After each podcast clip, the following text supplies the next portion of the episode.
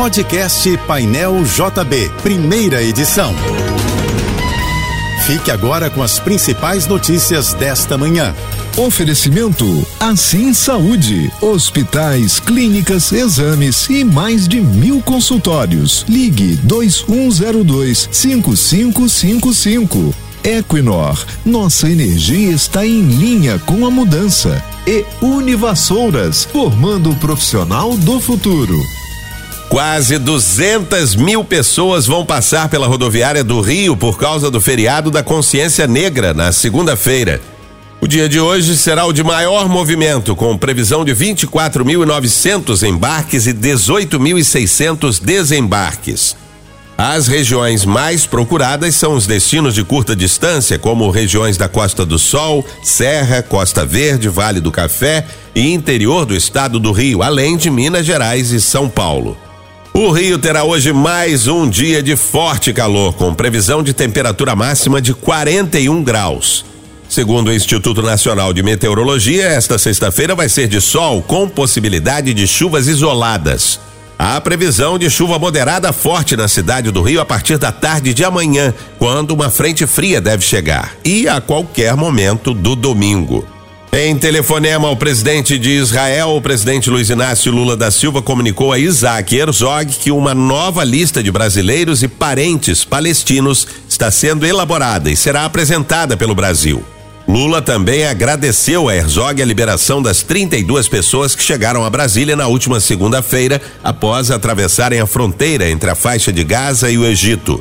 Na conversa de aproximadamente 40 minutos, Herzog pediu a Lula que reforce o apelo pela libertação dos reféns em articulação com outros países da América Latina. Coritiba e Cruzeiro foram punidos preventivamente pelo Superior Tribunal de Justiça Desportiva e vão jogar sem torcida nos próximos 30 dias. O presidente da corte, José Perdiz, acolheu o pedido da Procuradoria-Geral.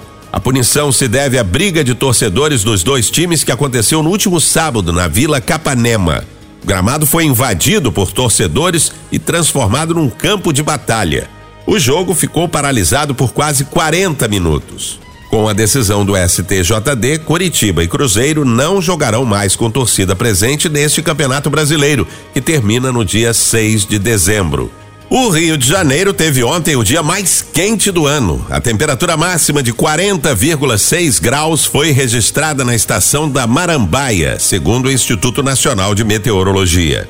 O recorde anterior era de 40,4 graus no domingo, na estação da Vila Militar. A capital fluminense também teve ontem mais um dia de alta sensação térmica, que leva em consideração a temperatura e a umidade do ar. De acordo com o sistema Alerta Rio, Guaratiba registrou sensação térmica de 50,6 graus. A previsão do IMET é que a temperatura máxima chegue a 41 graus hoje na cidade do Rio, num novo recorde de calor. A prefeitura informou que seis bebês deram entrada em unidades de saúde do Rio com quadro de desidratação nos últimos cinco dias. A Procuradoria-Geral da República encaminhou ao Supremo Tribunal Federal 12 novas propostas de acordos de não persecução penal firmados com acusados de participar dos atos antidemocráticos de 8 de janeiro em Brasília. As propostas serão analisadas pelo relator das ações penais, ministro Alexandre de Moraes. Com os acordos, seis acusados deverão pagar multa de cinco mil reais. Quatro pagarão dez mil reais e dois vão pagar vinte mil reais. Ao todo, 1.125 denunciados tiveram as ações penais suspensas temporariamente para que o Ministério Público Federal analise a situação de cada um e decida se eles preenchem os requisitos para fechar acordos de não persecução penal.